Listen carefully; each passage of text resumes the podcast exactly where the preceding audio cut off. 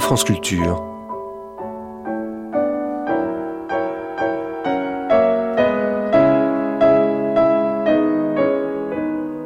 France Culture la nuit, une mémoire radiophonique.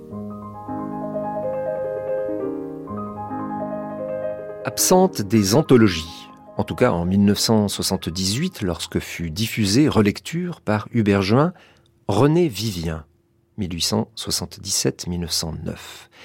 René Vivien était alors redécouverte par Régine Deforge, qui, disait-elle dans l'émission, ne supportait pas qu'elle disparaisse des librairies. René Vivien, la muse des violettes. René Vivien, que la plupart de ses lectrices et de ses lecteurs avaient découverte par sa correspondance avec Colette, ou pour ses plaisirs de la même Colette, ou encore par les souvenirs indiscrets de Nathalie Barnet. Relecture, Première diffusion sur France Culture le 27 décembre 1978.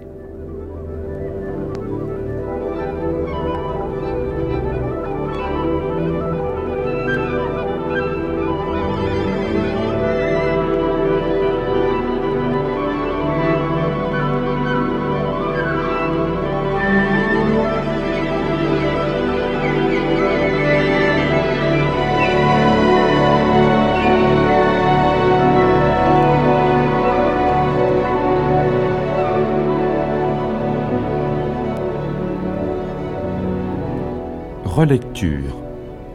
Une émission d'Hubert Juin. Aujourd'hui, René Vivien.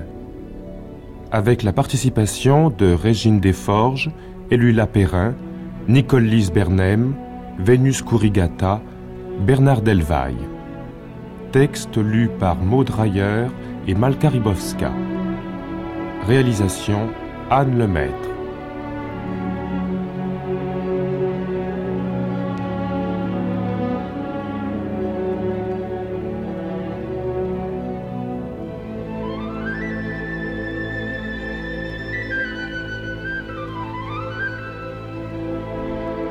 Les yeux tournés sans fin vers les splendeurs éteintes, nous évoquons l'effroi, l'angoisse et le tourment de tes baisers, plus doux que le miel d'hyacinthe.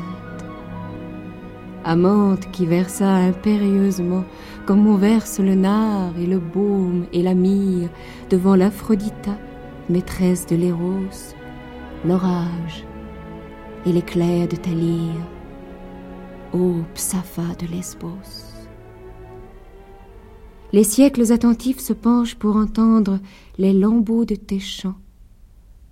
Ton visage est pareil à des roses d'hiver recouvertes de cendres, et ton lit nuptial ignore le soleil. Ta chevelure ondoie au reflux des marées comme l'algue marine et les sombres coraux. Et tes lèvres désespérées boivent la paix des eaux.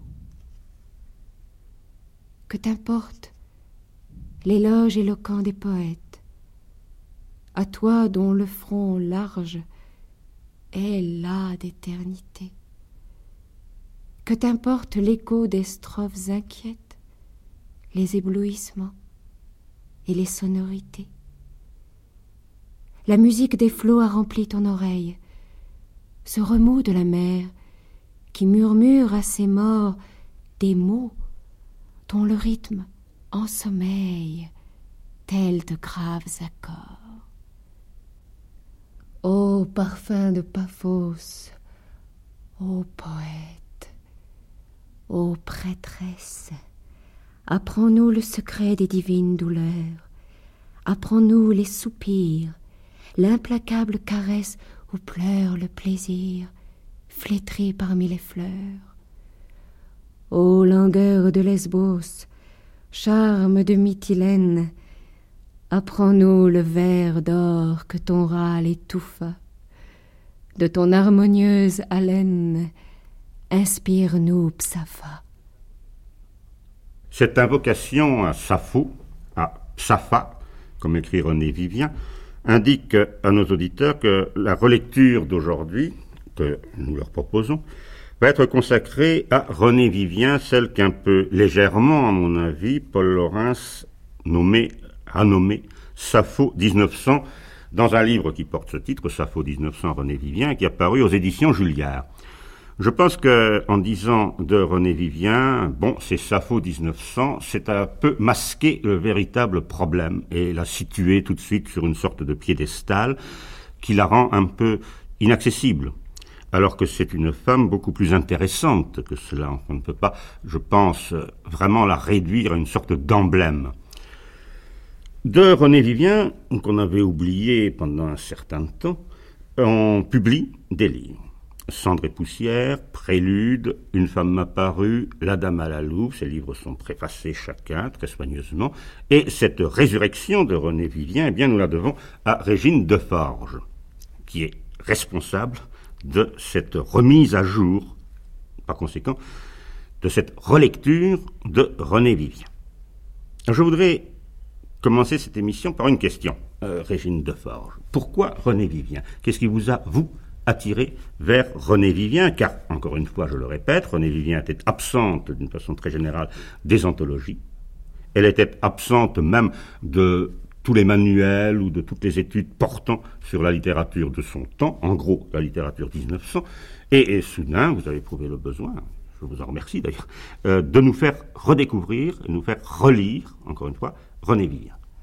Il euh, faut d'abord que je dise un petit peu comment j'ai découvert René Vivien. Je l'ai découvert, j'allais dire évidemment, à travers le livre de Colette, Ses plaisirs, où elle parlait de cette jeune poétesse anglaise qui s'enfermait avenue Foch dans, dans, un appartement où brûlait de l'encens, euh, qu'elle se cachait pour boire de l'alcool, euh, qu'elle allait se parfumer la laine avec de l'eau de violette. Enfin, C'était quelqu'un, ça avait l'air d'être un personnage tout à fait, tout à fait sombre, tout à fait étrange. Euh, comme je suis un petit peu curieuse de nature, j'ai voulu savoir qui était cette René Vivien et je me suis mis en quête dans les librairies de livres anciens ou chez les, les bouquinistes sur les quais de trouver des livres de René Vivien. Et je n'en trouvais pas. Chaque fois que je parlais de René Vivien, ou on ne connaissait pas, ou quand on connaissait, on me disait que c'était introuvable et que c'était très très difficile. Enfin, quand on cherche, on trouve. Euh, j'ai réussi à me reconstituer une bibliothèque René Vivien, c'est-à-dire à trouver tout ce qui, qu'elle avait écrit et tout ce qui avait été publié sur elle après sa mort. Et en lisant, en découvrant euh, ce, ce, ce, poète à travers les, les livres publiés, j'ai eu quand même une surprise tout à fait étonnante que René Vivien était un grand poète, du moins pour certains, certaines de ses œuvres.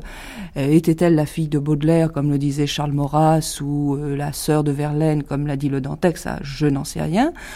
En tout cas, j'éprouvais une grande émotion à la découvrir. D'autre part, je me rendais compte qu'elle était peut-être la seule femme avoir parlé en des termes aussi précis de l'amour, euh, de l'amour homosexuel, de, ces, de cet amour qu'elle portait à ses sœurs, comme elle, comme elle disait, avoir décrit le plaisir féminin, le corps féminin, et ce qui m'a donné, moi, envie de la rééditer, c'est de voir que elle était complètement disparue, complètement euh, mise à l'écart. Comme vous le disiez, Hubert, euh, elle ne figure dans aucune anthologie, où il y a des petits morceaux choisis d'elle dans quelques rares livres du, du, début de ce siècle. Mais enfin, vraiment, c'est très, très difficile à trouver. Et je fais partie de ces gens qui, qui supportent mal... Euh, que, certains écrivains euh, disparaissent comme ça. Euh, on parlait de Paul Bourget tout à l'heure. Eh disons que pour René Vivien, c'est la même chose. Je supportais pas que cette femme qui avait du talent disparaisse des librairies.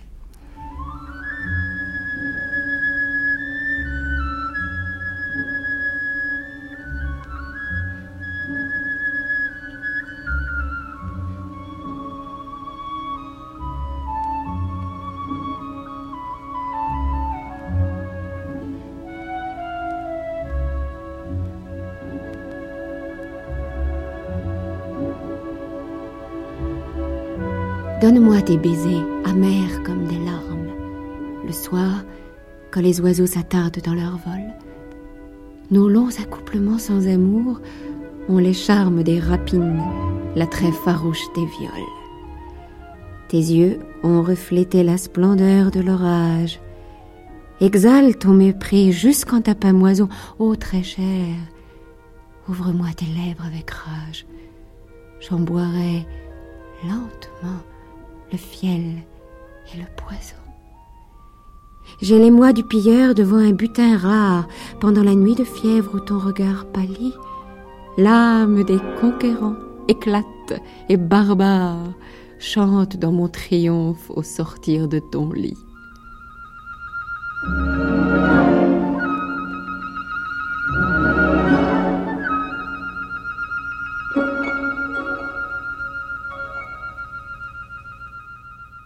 Nicole Lys Bernheim, vous êtes cinéaste, vous avez publié chez Régine de Forge Pourquoi les lions baissent la tête. Vous avez découvert, j'imagine, René Vivien grâce à Régine de Forge, c'est-à-dire en Eh lisant bien, ses volumes. Eh bien non, je- comme Régine, j'avais entendu parler d'elle euh, par Colette. J'avais lu ça avec autant d'intérêt, mais sans votre curiosité, Régine.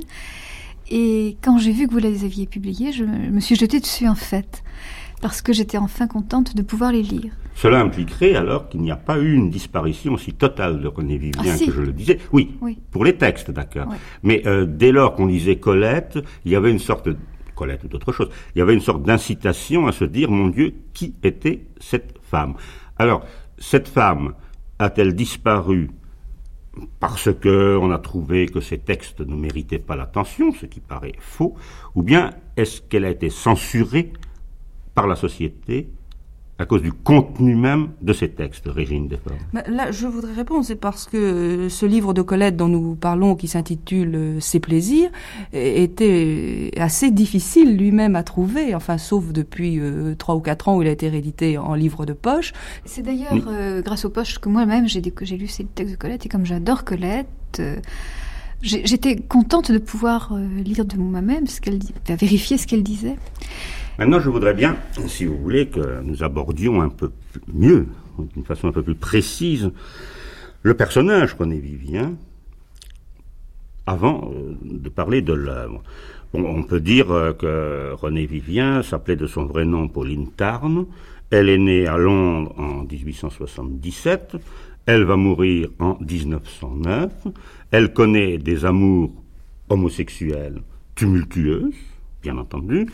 Et euh, c'est un personnage décrit, parce que nous ne pouvons pas quitter Colette, qui me semble, justement à cause des descriptions de Colette et de certaines admirations un peu trop fortes, vous le disiez Régine de Forge, c'est-à-dire, il y a des livres sur elle, un livre de Le Dantec, un livre d'André Germain, euh, le fameux texte de Maurras, bien entendu, et on avait l'impression, lisant ces textes, que René Vivien était quelqu'un d'absolument éthéré, d'absolument pré-raphaélite, ce qu'elle est peut-être dans ses poèmes, car elle, est elle a quand même une culture anglaise. Bien entendu, si elle est la fille de Baudelaire, elle, elle est quand même à ce moment-là la sœur ou la cousine de Swinburne. Mais lorsqu'on lit Colette, on s'aperçoit que même ce personnage très sombre, très curieux, parfaitement éthylique, est aussi un personnage d'une sensualité forte, puisque Colette dit c'est mademoiselle combien de fois Euh, ce qui fait évidemment là euh, varier un peu euh, le problème? Alors, il est très difficile et c'est pour ça que je pense que le livre de Paul Laurens n'est peut-être pas tout à fait satisfaisant. Il est très difficile de bien cerner René Vivien sur ce plan-là, comme s'il y avait un pari, ou bien on dit c'est cette poétesse qui ne rêve qu'à Mytilène, ou bien c'est vraiment cette femme. Or, euh, Nathalie Clifford Barnet, qui était une des passions euh, de René Vivien, euh, raconte quelque part, dans un de ses livres, cette anecdote un peu crue, mais que je trouve pour ma part euh, très importante, si vous voulez, pour démythifier un peu quand même cette image de grand voile ou de, décoration rococo. Vous savez qu'elles partent ensemble à Mytilène, où René Vivien a acheté une maison, et euh, Nathalie Clifford Barnet raconte que lorsqu'elles arrivent, lorsque le bateau arrive en vue des côtes de l'ancienne île de Lesbos, elles se tiennent enlacées à la proue du bateau, et approchant du port, il y a un marin sur le, les quais qui met en marche un phonographe, et de ce phonographe, il y a un disque qui éructe, euh, Viens Poupou, le Viens Poupou, le Viens. Alors, euh, je trouve cette anecdote intéressante, dans la mesure où cela remet quand même un peu les choses en place, fait sortir, si vous voulez, les choses de ce côté trop éthéré pour les rendre à une réalité. Et si on lit l'œuvre de René Vivien, on s'aperçoit que cette réalité est là, que peut-être sous un mode d'expression, qui est un mode du temps, qui évidemment n'échappe pas à tout ce décor euh, belle époque, malgré tout, eh bien, il y a euh, l'expérience homosexuelle d'une femme qui veut vivre absolument cet amour homosexuel, mais avec ses problèmes.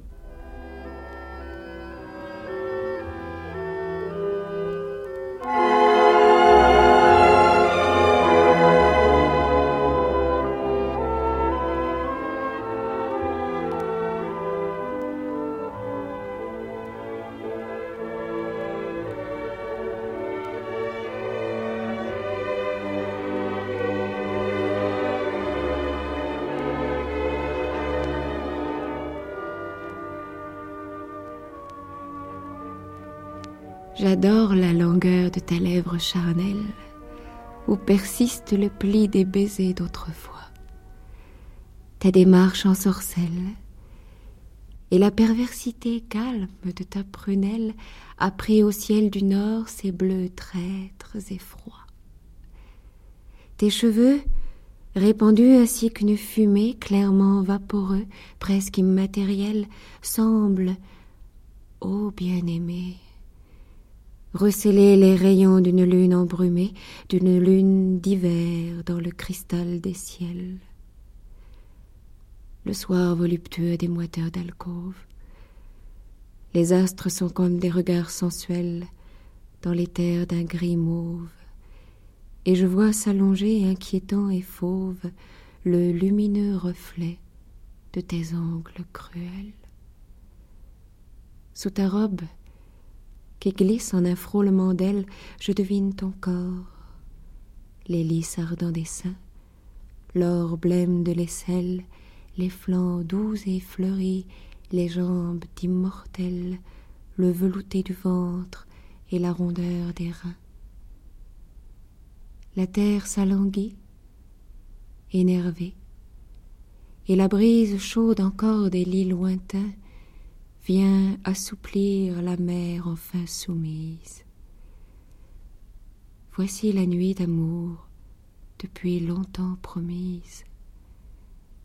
Dans l'ombre, je te vois divinement pâlir.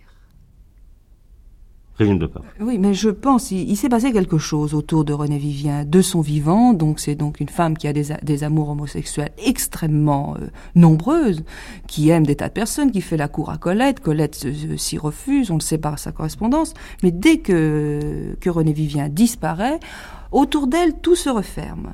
Euh, un personnage tel que Solomon Reynard bloque sa correspondance jusqu'en l'an 2000, 2000 et quelques, même en essayant de tricher, on n'arrive pas à savoir ce qu'il y a dans cette correspondance.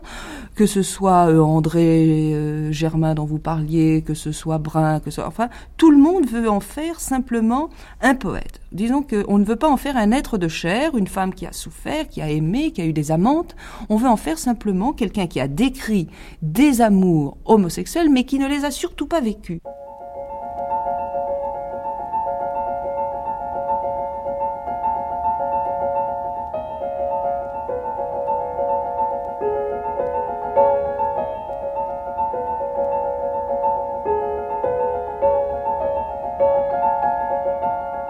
Ton rire est clair, ta caresse est profonde, tes froids baisers aiment le mal qu'ils font.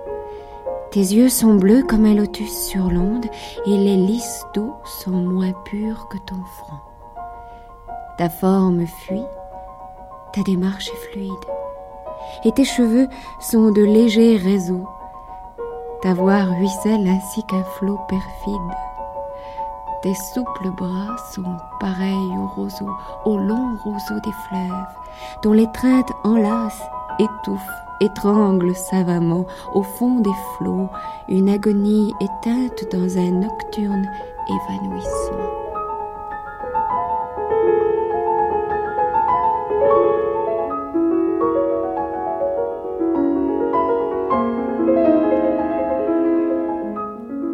Très étonnée d'ailleurs de voir euh, que je recevais un certain nombre de lettres, une, bonne quinzaine, émanant d'hommes et de femmes qui, à la connaissance de ce projet de réédition des œuvres de René Vivien, m'ont dit, mais surtout, euh, n'allez pas dire certaines choses désagréables sur elle, ne parlez pas de sa vie privée, euh, cela ne nous intéresse pas, ne remet pas toutes ses cendres, et c'est quand même tout à fait surprenant.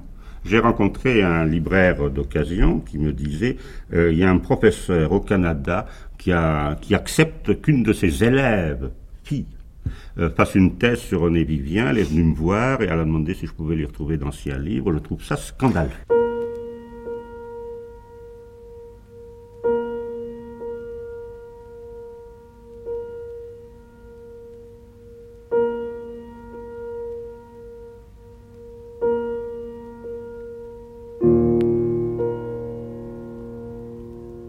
Ta robe à long pli flottant ruissellent toutes les chimères, et tu m'apportes le printemps dans tes mains blondes et légères.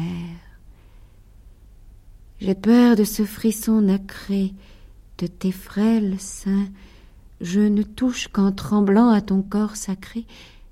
J'ai peur du charme de ta bouche. Je me sens grandir jusqu'aux dieux, quand sous mon orgueilleuse étreinte le doux bleu meurtri de tes yeux s'évanouit, fraîcheur éteinte. Mais quand, si blanche entre mes bras, à mon cri d'amour qui se pâme, tu souris et ne réponds pas, tes yeux fermés me glacent l'âme. J'ai peur, c'est le remords spectral que l'extase ne saurait taire, de t'avoir peut-être fait mal d'une caresse involontaire.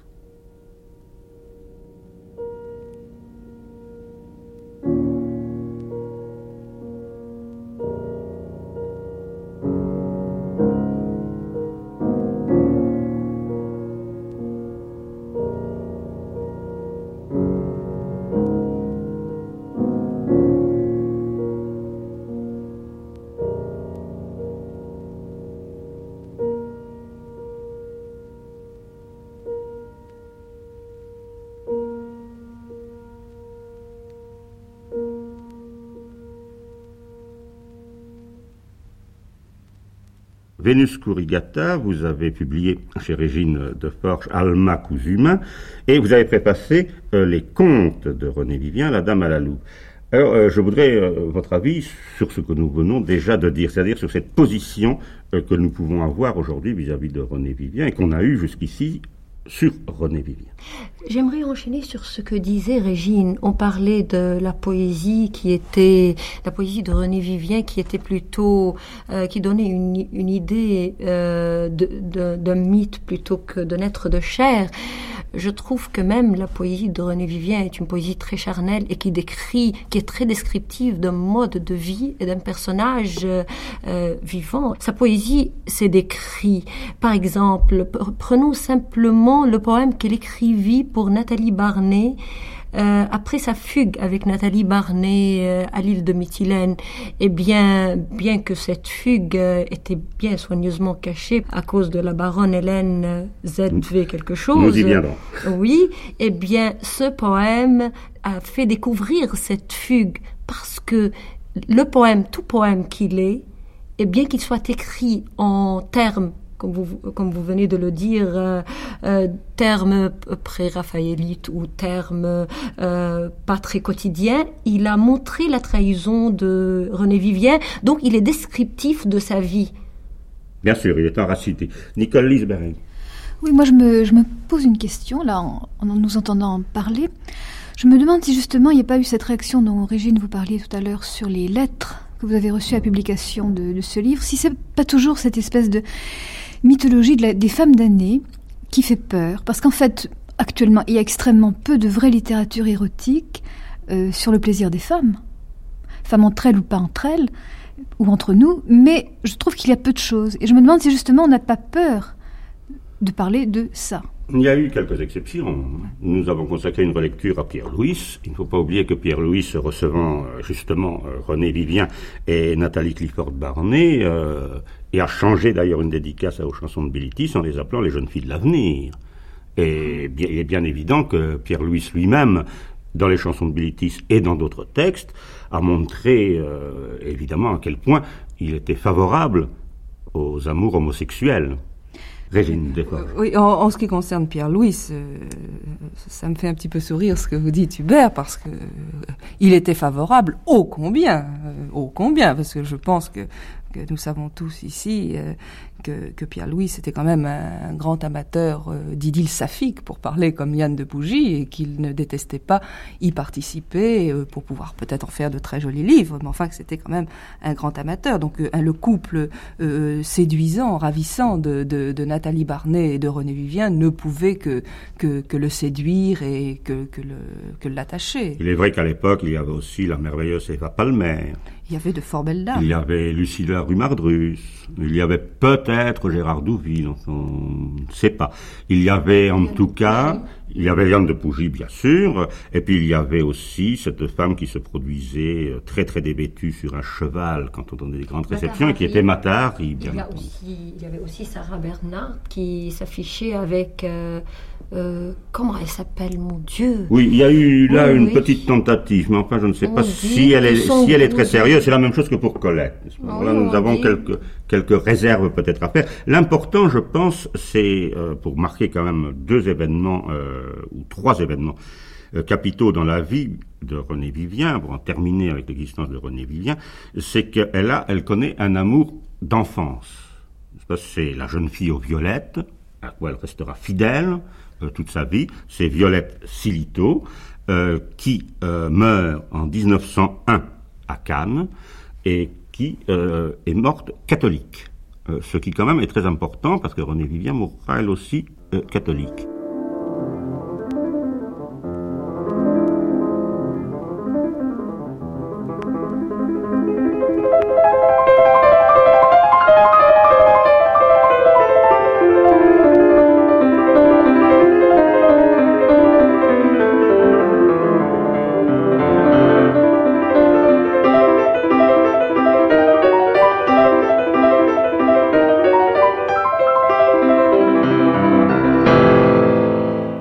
Dans le jardin d'Yonne, où pâlissaient des iris blancs, plus mystiques encore que des lys. Je me souviendrai pendant toute mon existence humaine de ces iris blancs, et une senteur mélancolique de violette s'attardait dans les allées, comme un adieu. Je considérais ce jardin où elle se plaisait sans doute à errer, âprement songeuse, elle avait aimé ses fleurs. Elle s'était inclinée vers ses iris blancs. Elle avait respiré ses violettes. Il me semblait qu'elle était déjà morte. Un pressentiment étouffait en moi l'effort de l'espoir.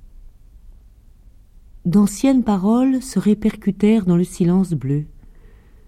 San Giovanni les avait murmurées jadis par un soir de brume. L'amitié est plus périlleuse que l'amour, car ses racines sont plus profondes que les racines de l'amour. La douleur d'amitié est plus amère que la douleur d'amour. Je ne sais pourquoi ces choses du passé m'obsédèrent en ce moment. La pensée parfois s'égare dans les grandes douleurs, elle s'attache à des choses futiles ainsi qu'un être englouti par l'abîme se raccroche vainement à une touffe d'herbe. Quelque chose articulait nettement. Tu vas perdre Yon. Yon va mourir. Et j'écoutais, sans comprendre encore. Je cueillis d'un geste d'aveugle un iris blanc. Je disais Cette fleur va mourir, comme Yon. Elle meurt déjà, comme Yon. Elle est morte, comme Yon. Et soudain, je levai les yeux. Une haute forme noire passait devant moi. Je vis que c'était un prêtre.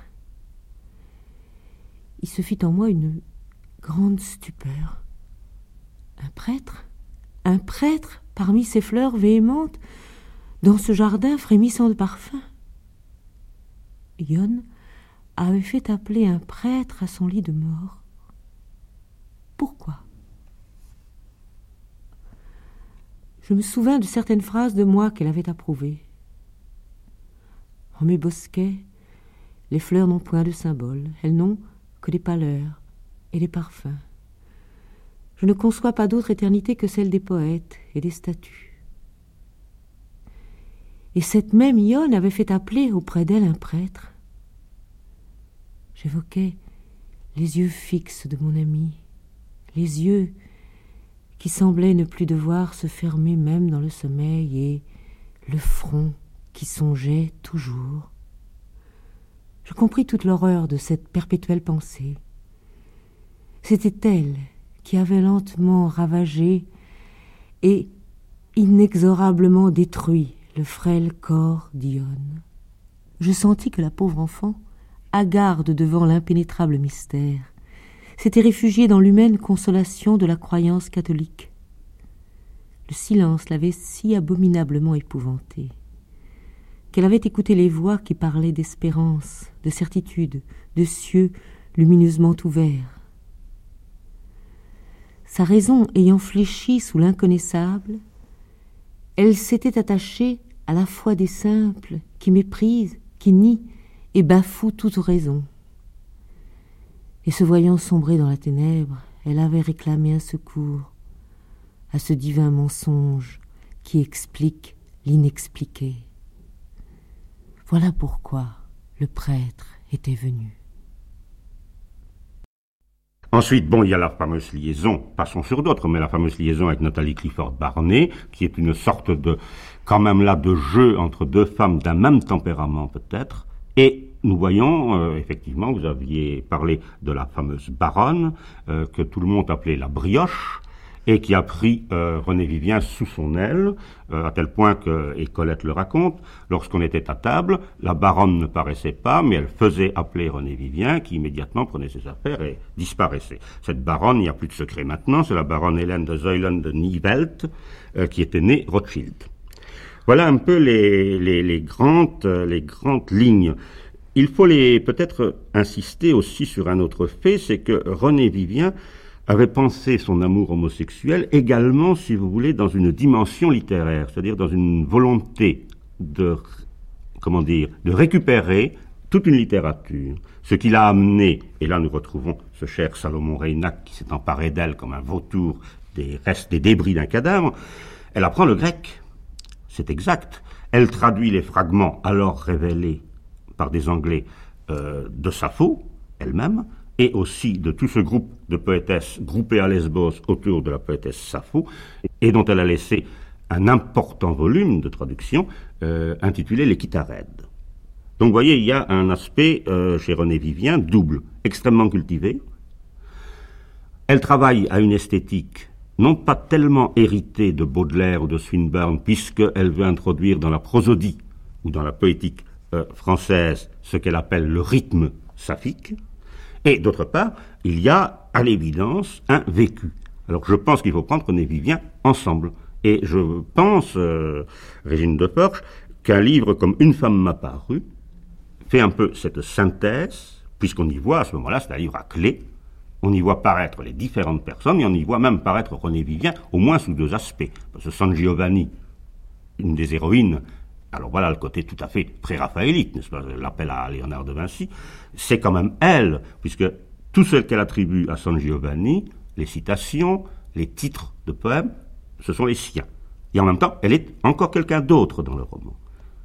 Oui, c'est un, roman assez, assez curieux, euh, une sorte d'autobiographie à peine, à peine voilée, où, où, les décors sont plantés, les personnages sont là, on reconnaît le, petit, le personnage de Violette, le personnage de Miss Barney, enfin, tout le monde est là. Mais euh, Une femme apparue est intéressant quand on, quand on veut connaître mieux le personnage de René Vivien. C'est un roman euh, tout à fait 1900, avec tout, tout avec le décor planté, l'écriture. Je suppose que cela peut irriter certaines personnes qui ne sont pas tout à fait euh, favorables euh, à l'esthétisme de cette personne. Quand tu plonges tes yeux dans mes yeux, je suis toute dans mes yeux. Quand ta bouche découvre ma bouche, mon amour que ma bouche. Si tu frôles mes cheveux, je n'existe plus qu'en nu. Si ta main effleure mes seins, j'y monte comme un faisceau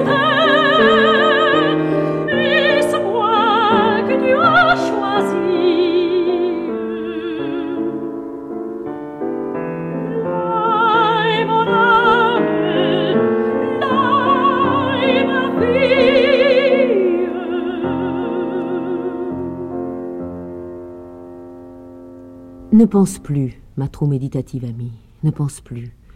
Je t'en conjure, au nom de notre très ancienne tendresse, aime quelqu'un, aime quelque chose. L'amour est moins périlleux que la pensée. Je sais quelle hallucination te tourmente. Le mystère du monde inexplicable te hante perpétuellement. J'ai connu ces tortures devant l'inconnu. Pour échapper à la mortelle obsession, je me créais jadis une théorie de l'univers qui a du moins le mérite d'une extrême simplicité. Je crois que l'innommable, que l'incompréhensible est une pensée double, une pensée hermaphrodite. Tout ce qui est laid, injuste, féroce et lâche émane du principe mâle. Tout ce qui est douloureusement beau et désirable émane du principe femelle. Les deux principes sont également puissants et se haïssent d'une haine inextinguible. L'un finira par exterminer l'autre, mais lequel des deux emportera la victoire finale? Cette énigme est la perpétuelle angoisse des âmes. Nous espérons en silence le triomphe définitif du principe femelle, c'est-à-dire du bien et du beau, sur le principe mâle, c'est-à-dire sur la force bestiale et la cruauté. À propos de, ce que vous avez dit, Hubert, sur euh, euh, la traduction de Sappho, euh, son, cette sorte d'installation, on pourrait dire, de, d'un saphisme reconnu, et on pourrait presque dire d'un certain militantisme saphique. Qu'est-ce que vous en pensez, Lise? C'est une question euh, que je trouve un peu embarrassante parce que moi j'ai le sentiment, enfin je connais pas très très bien la vie de René Vivian, j'ai lu ses textes là, j'ai quand même l'impression que c'était très absent. Est, je crois pas qu'il ait le moindre prosélytisme, ce qui est quand même une caractéristique du militantisme dans, dans ses écrits. Sauf une femme apparue. Et même une femme apparue, moi je l'ai lu, et c'est un livre qui m'est resté un peu opaque parce que je n'ai pas eu très envie d'entrer dans les clés, dans le système des clés. Oui, mais outre les clés, il y a là des déclarations très, très nettes quand même. Je sais pas, je, moi je. je Par exemple, l'attaque euh, me paraît très importante, l'attaque contre ce qu'elle appelle le prostitué, qui pourrait viser quelqu'un comme Bonnie de Castellane, par exemple, qui euh, troque son titre contre les dollars de Mademoiselle Gould, et à ce moment-là, elle dit pourquoi attaque-t-on une femme qui se vend et jamais un homme qui se vend. Or, euh, bon, très d'époque si vous voulez, mais quand même très permanent.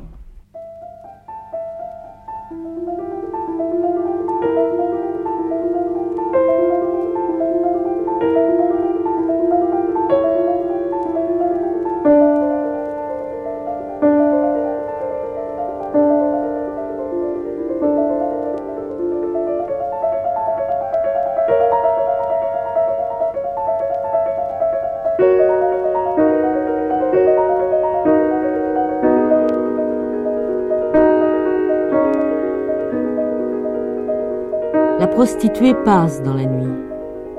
Sa face a la fixité hagarde des attentes. Sur ses joues, le rouge des phares ressemble au rouge de la honte.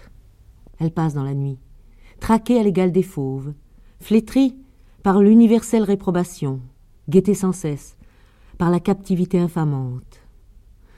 En danger perpétuel de mort, elle a suspendu au-dessus de sa tête, non point le glaive de Damoclès, mais le vulgaire couteau du souteneur ou de l'amant passager.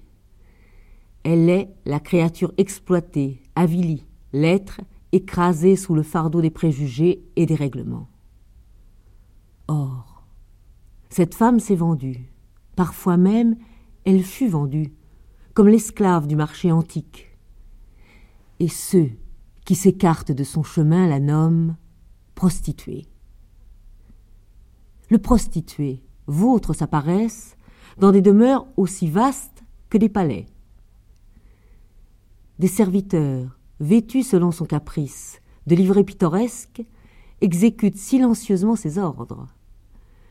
La grâce fine de ses chevaux attire les yeux que ravissent les belles formes animales.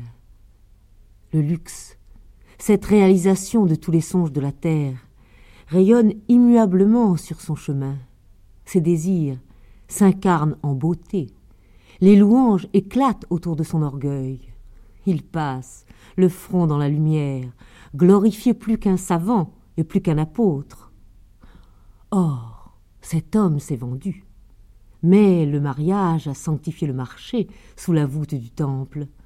Des réjouissances solennelles ont salué l'acte vénal. Cet homme est béni par la religion, honoré par les mœurs et protégé par les codes, et moi seul le nomme prostituée. Cette femme s'est vendue par ignorance, par nécessité. Parce que les lois du salaire sont impitoyables pour celles qui travaillent, et que le seul métier féminin qui permette de vivre dans l'aisance est celui de la galanterie. Cet homme s'est vendu parce que malgré les possibilités de labeur lucratif, il a préféré la mollesse à l'effort et l'opulence au respect de soi-même. Or, mille fois plus déchu moralement que la prostituée, mille fois plus méprisable, le prostitué jouit de tous les biens et de tous les honneurs de la terre. Et moi seul l'ai nommé de son nom véritable, prostituée. Il me semble qu'à travers ces poèmes, euh, ces déclarations, notamment dans La Dame à la Louve, elles réclament pour les, pour les femmes le droit à une homosexualité active. C'est pas du tout l'homme, on Mm. se tient pas par, seulement par, euh, par le petit doigt. Je veux dire, ce sont des plaisirs réels que revendique René Vivien. C'est un peu ça, moi, qui m'a beaucoup plu chez elle. Et ce qui me paraît très important, c'est qu'il y a des poèmes où vous voyez qu'elle, si vous voulez, qu'elle dit contre euh, ses maîtresses des choses que, que, par exemple, Baudelaire peut dire contre les siennes. Enfin, je veux dire qu'elle ne se masque pas. Elle n'est pas euh, la femme qui idéalise la femme. Elle, elle avoue qu'elle préfère les femmes, qu'elle aime les femmes, mais en les connaissant.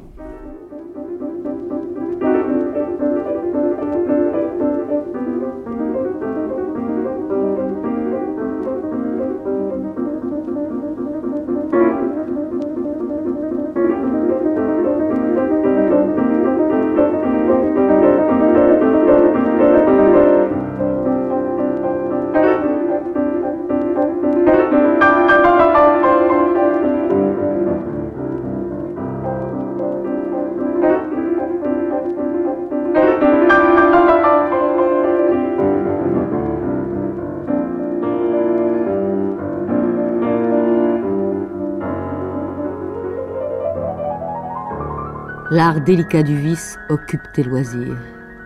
Et tu sais réveiller la chaleur des désirs auxquels ton corps perfide et souple se dérobe. L'odeur du lit se mêle au parfum de ta robe. Ton charme blond ressemble à la fadeur du miel. Tu n'aimes que le faux et l'artificiel, la musique des mots et des murmures mièvres. Ton baiser se détourne et glisse sur les lèvres. Tes yeux sont des hivers pâlement étoilés. Les deuils suivent tes pas en morne défilé. Ton geste est un reflet, ta parole est une ombre. Ton corps s'est amolli sous des baisers sans nombre. Et ton âme est flétrie, et ton corps est usé, languissant et lascif. Ton frôlement rusé ignore la beauté loyale de l'étreinte. Tu mens comme l'on aime, et, sous ta douceur feinte, on sent le rampement du reptile attentif. Au fond de l'ombre, telle une mer sans récif, les tombeaux sont encore moins impurs que ta couche. Ô femme, je le sais, mais j'ai soif de ta bouche.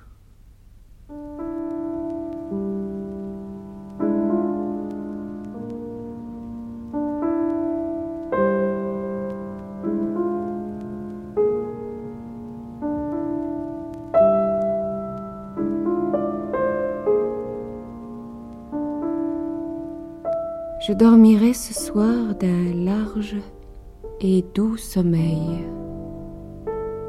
Fermez les lourds rideaux, tenez les portes closes. Surtout, ne laissez pas pénétrer le soleil.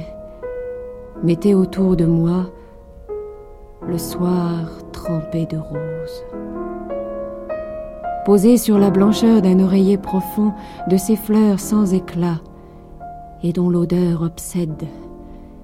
Posez-les dans mes mains, sur mon cœur, sur mon front. Les fleurs pâles au souffle amoureusement tiède. Et je dirai très bas, rien de moi n'est resté. Mon âme enfin repose. Ayez donc pitié d'elle, qu'elle puisse dormir toute une éternité. Je dormirai ce soir de la mort la plus belle. Que ses feuilles les fleurs, tubéreuses et lisses, et que sombre et s'éteigne au seuil des portes closes l'écho triste et lointain des sanglots de jadis. Ah, le soir infini, le soir trempé de roses. Elle était parfois très sévère envers les autres, autant qu'elle était sévère envers elle-même. Il ne faut pas oublier que Renée Vivien n'avait pas cette complaisance vis-à-vis de soi. Elle décrivait son corps avec mépris, avec euh, sévérité. Elle disait qu'il était, comment vous dire, euh, passable. Elle l'acceptait, mais avec difficulté. Je ne sais pas si vous avez eu cette impression. Non, moi, je suis, je suis pas d'accord. Euh, Re- René Vivien n'avait pas de mépris pour son propre corps et surtout pas de mépris pour le, corps féminin qu'elle a, qu'elle a tel- tellement bien chanté. Elle était tellement am- amoureuse des femmes qu'il était normal qu'elle les trouve toutes plus belles qu'elle. Chaque nouvelle femme, chaque nouvelle conquête, c'était une découverte pour elle extraordinaire. Euh, Ce que j'aime chez elle, c'est qu'elle a parlé du corps de la femme comme peu d'hommes. Il faut peut-être euh, penser à Ronsard, euh, qui, en des termes souvent plus crus, a parlé du corps de la femme, de ses joyaux, de ses odeurs. Certains poèmes de René Vivien ont en ça cette chose tellement précise. C'est comme un amant quand, il va parler du corps de l'aimé. euh, Il ne se valorise pas par rapport au corps de l'aimé, n'est-ce pas? Il ne fait que valoriser le corps de l'aimé. Il a tendance évidemment lui-même à être le ver de terre devant l'étoile. Je pense que c'est justement là qu'il y a un véritable enracinement des poèmes de René Vivien dans le vécu.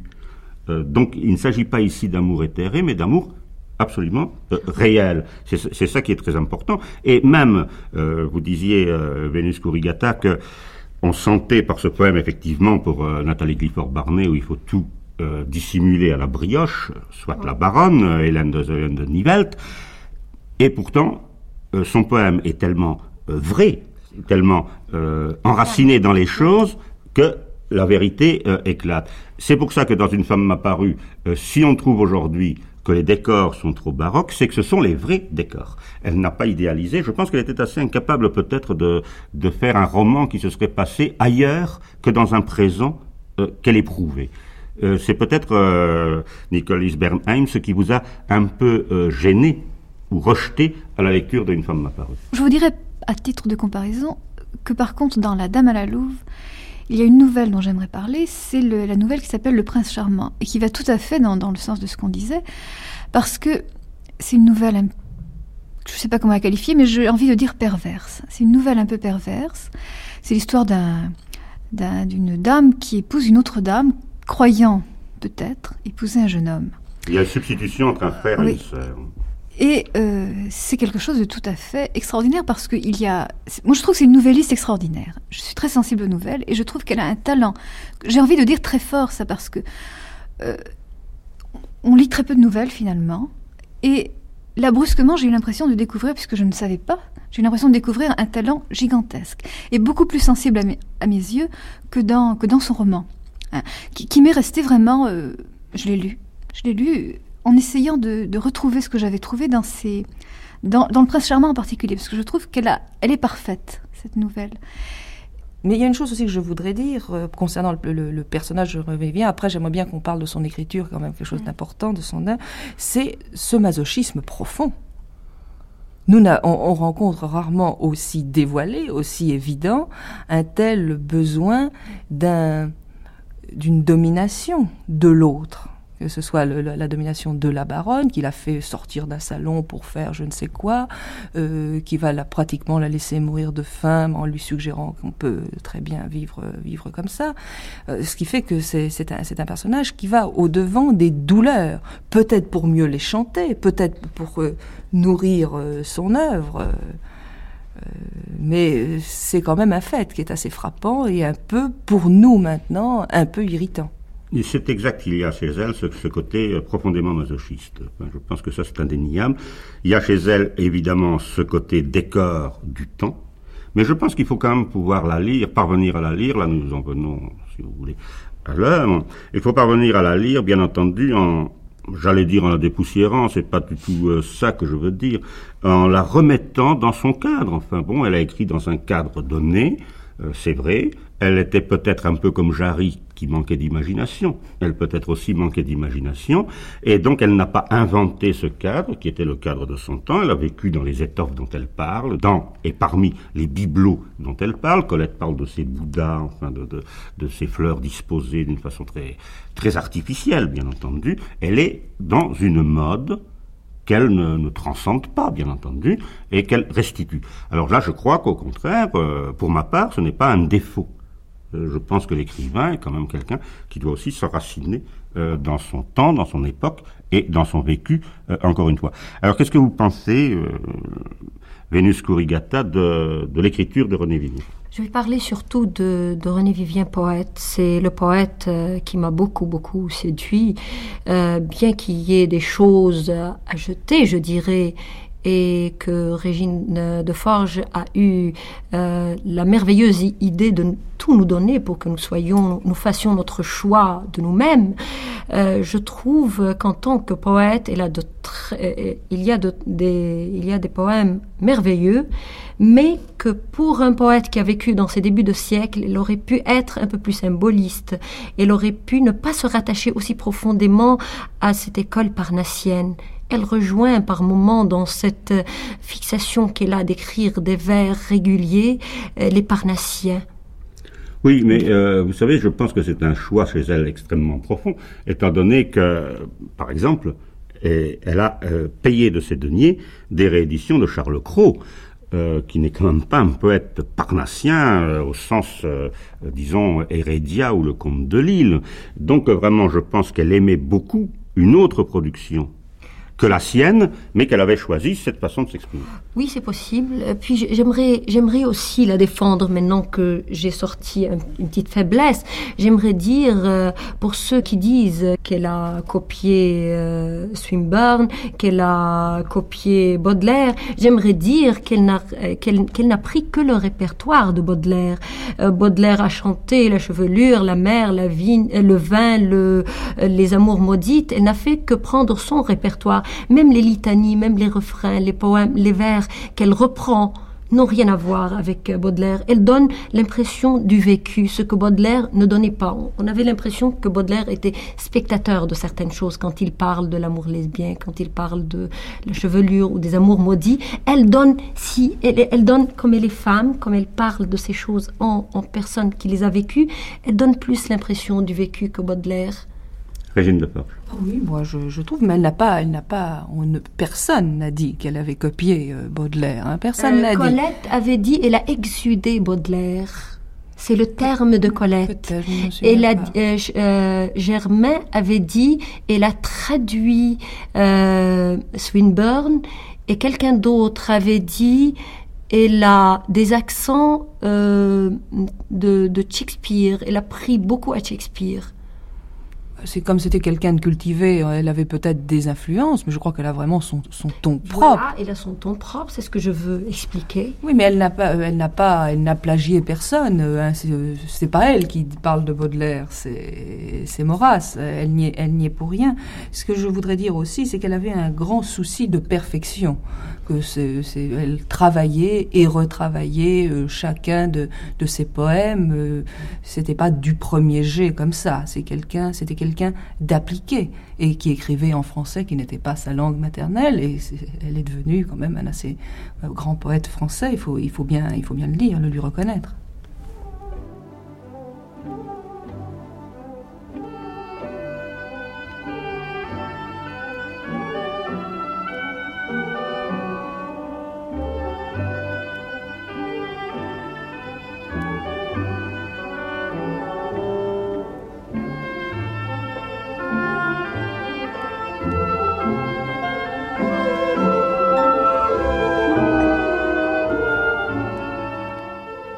Le jour meurt.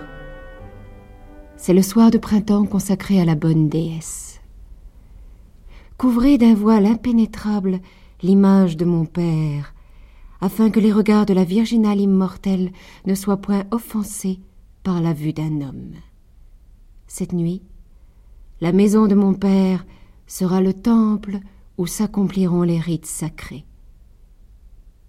Qu'elle est belle, la statue de la fille de Faunus. Bonadea, daigne abaisser en souriant tes yeux sur nos cœurs et sur nos offrandes. J'ai tressé de mes mains la couronne de violette qui ceindra ton front. Que ton front de marbre est vaste et solennel, ô déesse. Voici le vase d'or dans lequel j'ai versé le vin de Lesbos. Le vin est lumineux, comme les cheveux de Péito. Il est pourpre, comme la chlamyde d'Apollon. Il réjouira l'âme dansante des femmes enlacées. Amata, trois fois précieuse, ferme tes belles paupières semblables aux fleurs sombres. Abandonne à mes mains ardentes tes enfantines. Je t'aime. Moi, Caia Venencia Paulina, fille de Caius Venentius Paulinus, je t'aime, petite esclave gauloise. Tu n'étais qu'une enfant chétive et sans grâce, et les marchands te dédaignaient. Mais je t'ai aussitôt et fervemment chérie pour ta lassitude et pour ta fragilité. Je t'ouvris mes bras, je voulus te consoler autant que t'étreindre. Car je suis l'être qui domine et qui protège. Je t'aime d'un amour impérieux et doux. Je t'aime comme un amant et comme une sœur. Tu m'obéiras, ô mon souci, mais tu feras de moi tout ce que tu voudras. Je serai à la fois ton maître et ta chose. Je t'aime avec la fureur d'un désir mâle et avec l'alanguissement d'une tendresse féminine. Je t'ouvrais jadis mes bras autant pour te consoler que pour t'étreindre. Ta nudité grelottante que je ne convoitais pas encore me charmait pour sa candeur. Je t'aimais d'être tremblante et d'être frêle. Ma force était attirée vers ta faiblesse, car je suis l'être qui domine et qui protège. Et maintenant tu es belle, Amata. Tes seins pareils aux pierres polies sont durs et frais au toucher. Tes yeux verts reflètent le feuillage smaragdin des chênes. La blancheur de ton corps a la transparence des perles du gui. Tes cheveux dénoués ont la splendeur des forêts d'octobre. Et parce que tu es belle, Amata, parce que tu es la plus gracieuse des adolescentes, je te révélerai la puissance et la douceur de l'amour féminin. Je t'apprendrai, si tu me livres ta chair consentante, l'art multiple du plaisir. Je t'apprendrai la lenteur savante des mains qui prolongent leurs frôlements attardés. Je t'apprendrai la ténacité des lèvres qui s'acharnent délicatement. Tu sauras la toute-puissance des caresses légères.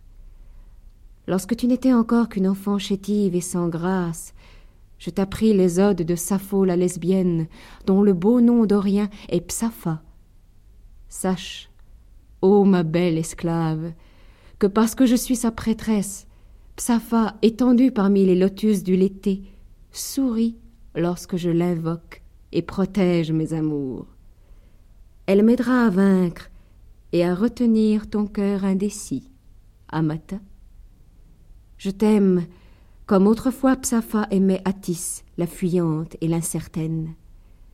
Parce que tu es la plus gracieuse des adolescentes, Amata, je te révélerai la puissance et la douceur de l'amour des femmes. Tu es libre, ô ma belle esclave. Voici la robe de lin que j'ai tissée pour toi. Elle est blanche, Amata, elle est attirante au toucher autant que ton corps lui-même. Tu es libre. Tu peux franchir le seuil de cette maison qui protégea ton enfance. Tu peux retourner dans ton pays sans que je t'adresse un blâme ni un reproche, sans que j'assombrisse ta joie par une plainte. Car l'amour des femmes ne ressemble point à l'amour des hommes. Je t'aime pour toi et non pour moi-même. Je ne veux de toi que le sourire de tes lèvres et le rayonnement de ton regard.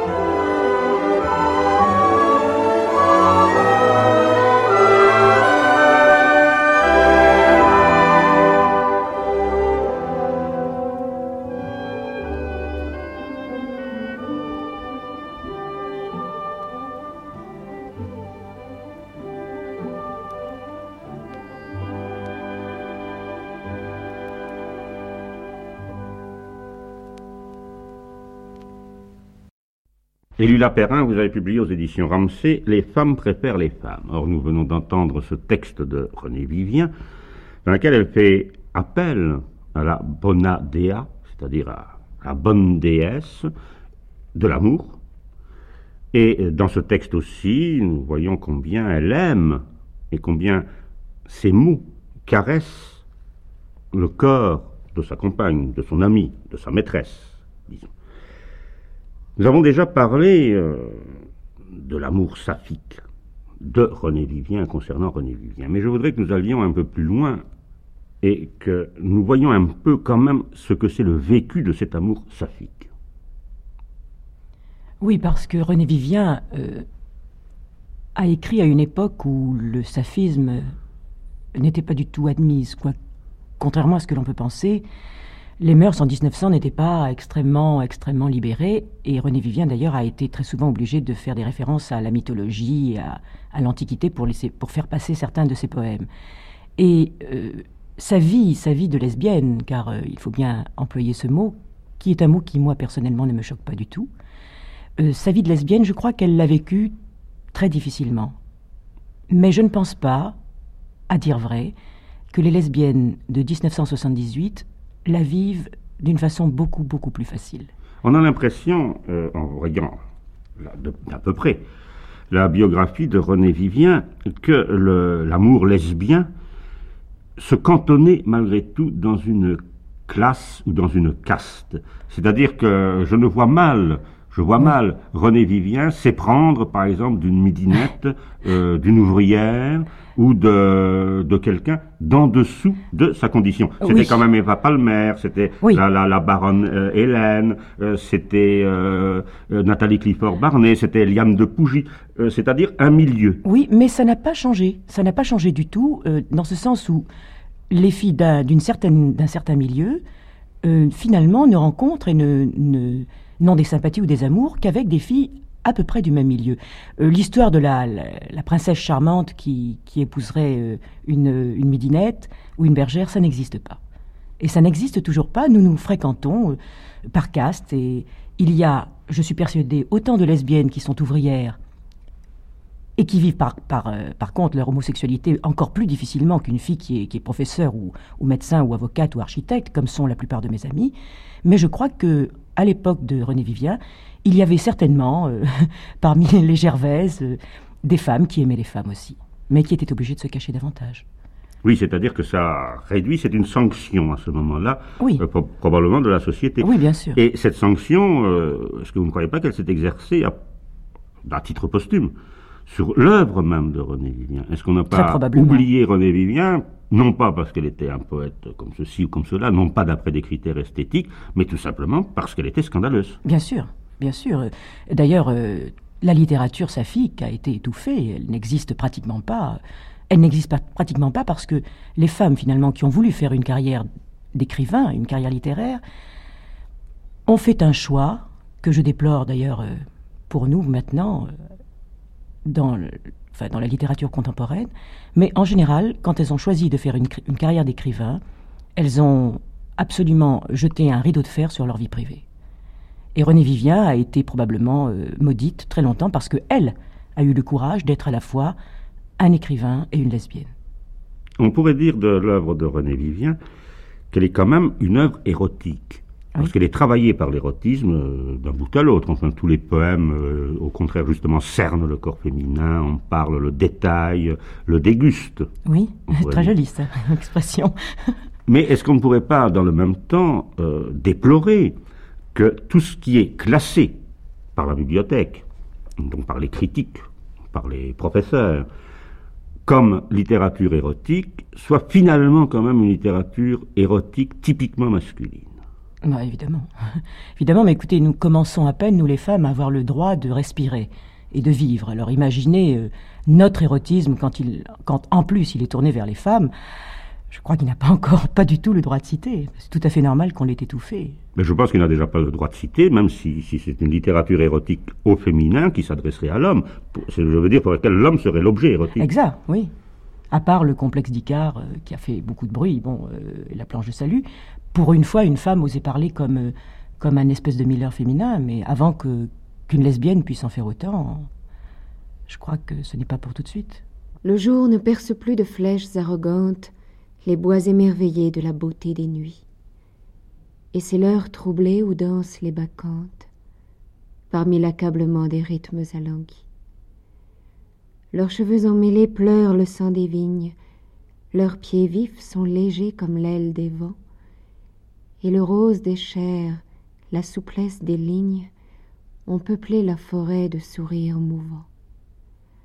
La plus jeune a des chants qui rappellent le râle. Sa gorge d'amoureuse est lourde de sanglots.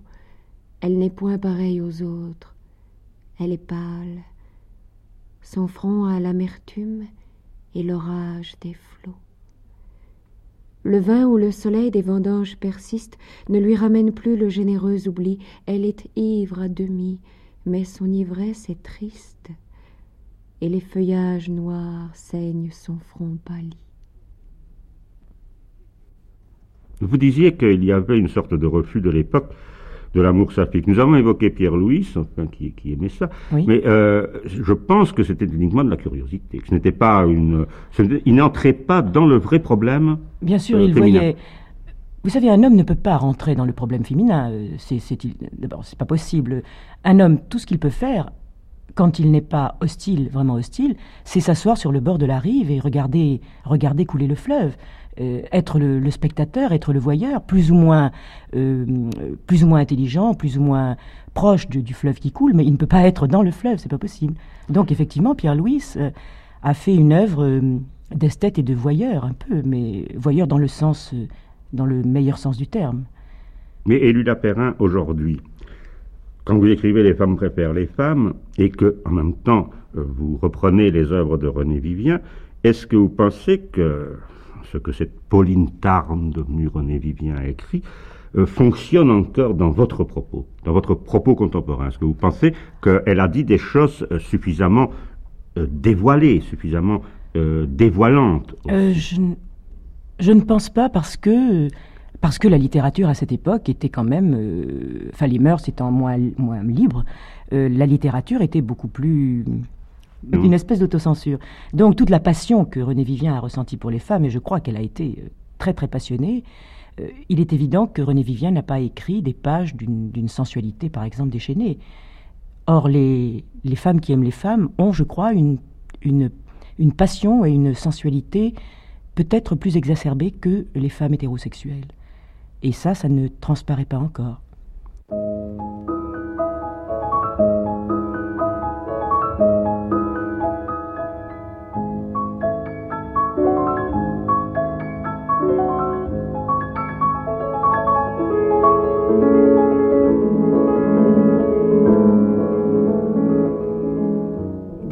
Enfin tes bras fiévreux, ô ma maîtresse.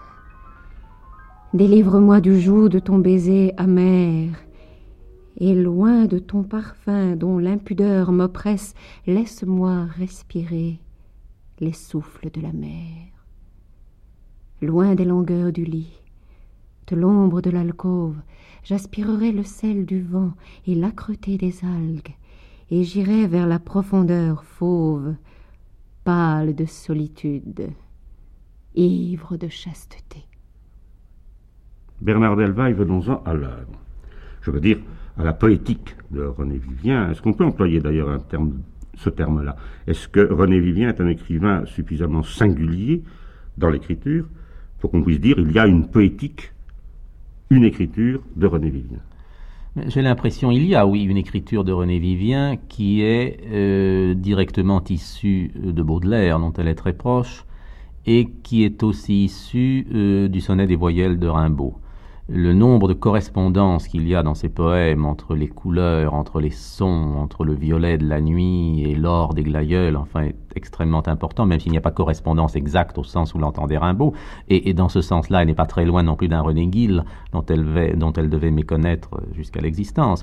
Mais ce qui me frappe toujours, tout de même, c'est que René Vivien, comme un certain nombre d'autres poètes de son époque, est l'une des grandes absentes, ou l'un des grands poètes absents des anthologies de l'époque.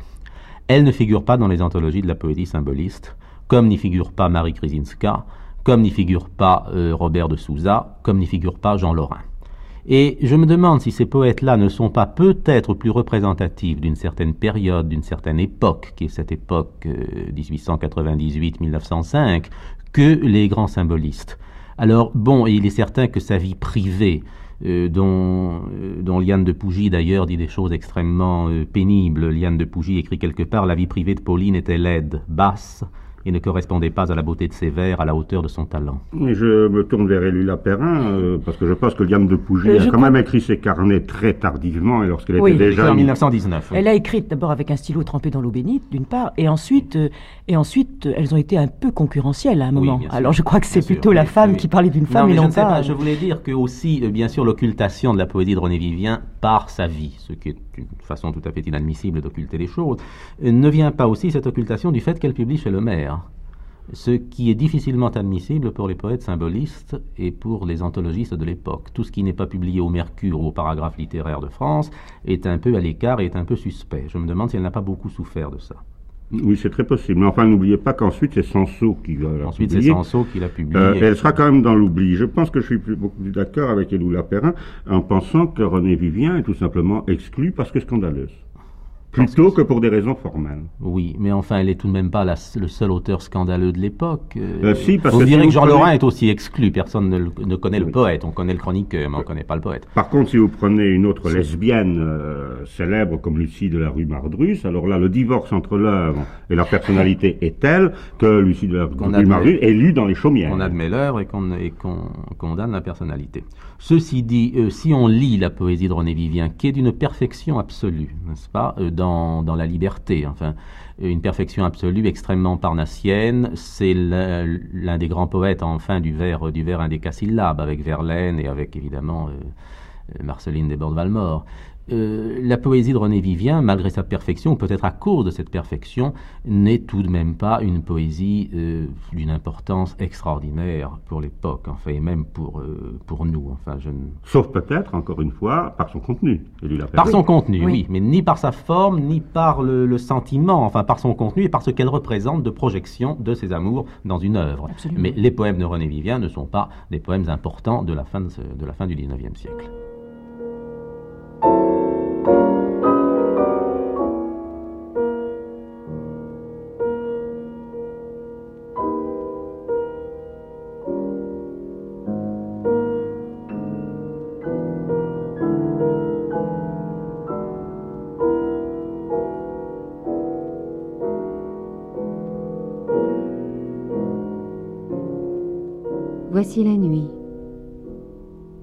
Vais ensevelir mes morts, les songes, les désirs, les douceurs, les remords, tout le passé.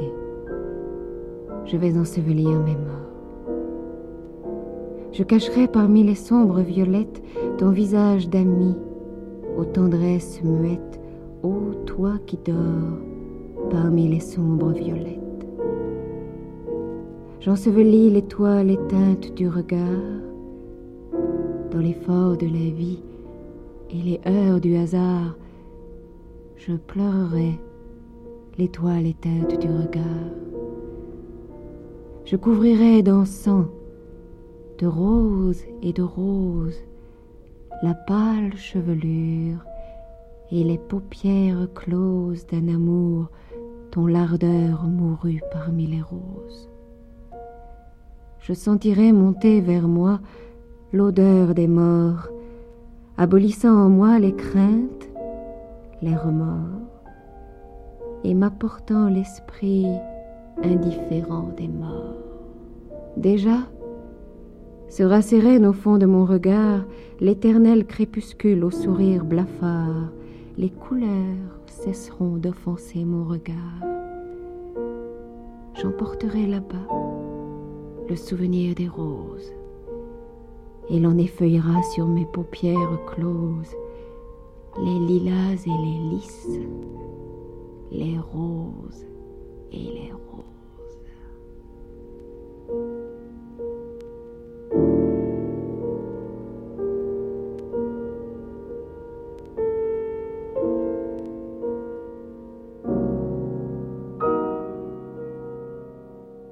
Tu passas du sommeil à la mort, de la nuit à la tombe et du rêve au silence, comme s'évanouit le sanglot d'un accord dans l'air d'un soir d'été qui meurt de somnolence. Au fond du crépuscule, où sombrent les couleurs, où le monde pâlit sous les cendres du rêve, tu sembles écouter le reflux de la sève et l'avril musical qui fait chanter les fleurs. Le velours de la terre aux caresses muettes t'enserre, et sur ton front pleurent les violettes. Alors comment la voir? Comment la classer? Vous, La vous- classer, vous- vous dites il y d'une a des part, elle ne personnes- figure pas oui. dans les anthologies, mais euh, bah, Il y a des personnages qui peuvent ne pas être importants, mais qui peuvent être capitaux. Et je crois que c'est un peu son cas, comme ce serait le cas en Angleterre de quelqu'un comme Swinburne, qui n'est pas un poète important, et qui est un poète nécessaire, indispensable, essentiel par ce qu'il représente. Enfin, je crois d'ailleurs que les rapports entre Swinburne et René Vivien sur le plan poétique et sur le plan euh, biographique ne sont pas très éloignés. Et je crois que c'est ça, ça n'est pas un poète majeur, mais c'est un poète essentiel. Il est vrai que Swinburne a écrit euh, dans ses premiers textes euh, des, des saphiques, comme il disait. Oui. N'est-ce pas? C'est-à-dire des adaptations, lui aussi, euh, de Sappho. René Vivien y a mis euh, beaucoup plus de soins, on dirait, entre guillemets, scientifiques. Oui, et puis au fond tout ça, ça corrobore toujours la, la même histoire, n'est-ce pas? Est-ce que ce ne sont pas le plus souvent les poètes mineurs qui nous sont les plus, les plus proches et les plus, les plus personnels?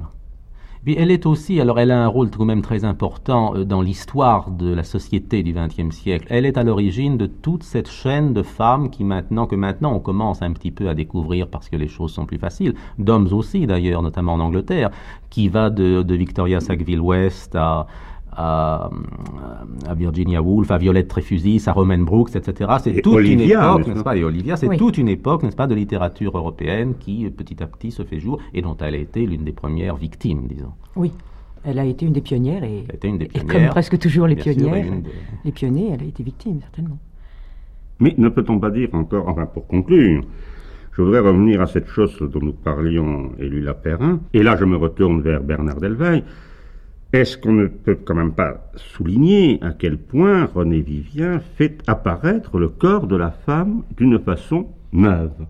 C'est-à-dire que si on lit à la même époque les poèmes d'hommes écrits à la gloire du corps féminin, est-ce qu'on n'a pas chez René Vivien une vision différente et un peu neuve? Perrin. Euh, il est évident que l'optique d'une femme euh, regardant une femme euh, et en parlant est totalement différente de l'optique d'un homme. C'est- Je, m'évertue à dire d'ailleurs que euh, entre les hommes et nous, il ne peut pas y avoir de combat. Il n'y a pas de combat parce qu'il y a la différence. Et, et pour moi euh, et pour René Vivien, autant la, la femme est notre sœur, autant l'homme est un martien et, et- et c'est autre chose. On ne peut pas parler des martiens et les martiens ne peuvent pas parler de nous. Bernard. Alors il y a cette petite différence justement dont Élu Lapérin faisait part tout à l'heure, c'est que les femmes écrivent des femmes comme René Vivien, euh, les hommes écrivent des femmes bien sûr, les hommes écrivent des hommes assez peu, Et les femmes, justement, n'écrivent pas encore des hommes, à part en effet Erika Young ou des quelques rares exceptions. Et je crois quand même, il y a une phrase de René Vivien qu'il faut citer parce qu'elle est trop belle. Elle le confiait à Colette. Il y a moins de manières de faire l'amour qu'on ne le dit, mais plus qu'on ne le croit.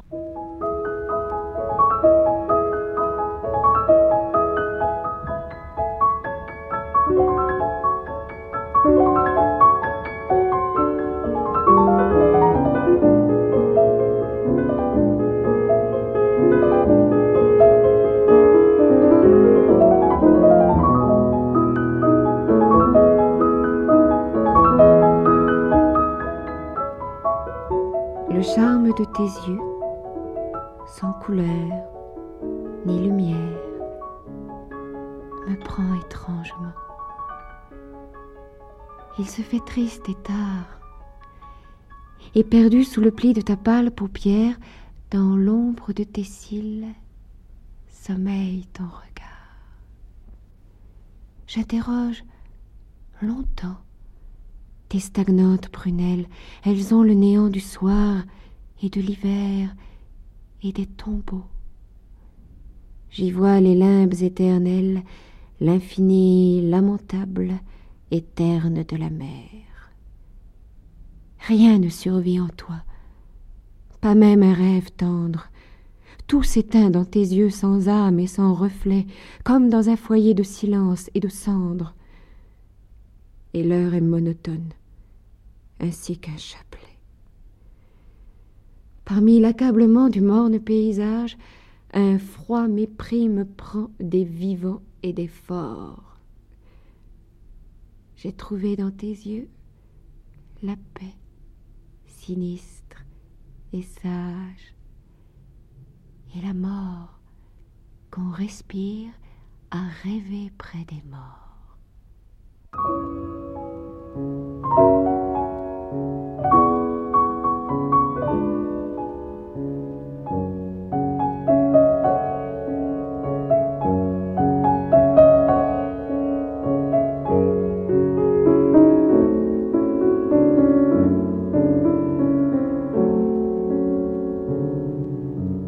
Les hommes méprisent involontairement celles qui se plient à leurs joues. Comme les animaux sournois, ils aiment à être battus. C'est l'instinct le plus profond qui parle en eux. Aussi, n'adorent-ils jamais que les femmes qui les dédaignent? Au fait, San Giovanni, une femme a-t-elle jamais aimé un homme? J'ai peine à concevoir une telle déviation des sens. Le sadisme et le viol des petits-enfants me paraissent infiniment plus normaux. Les Juliette, les Iseult et les Héloïse ont aimé l'amour. Elles n'ont point aimé l'amant.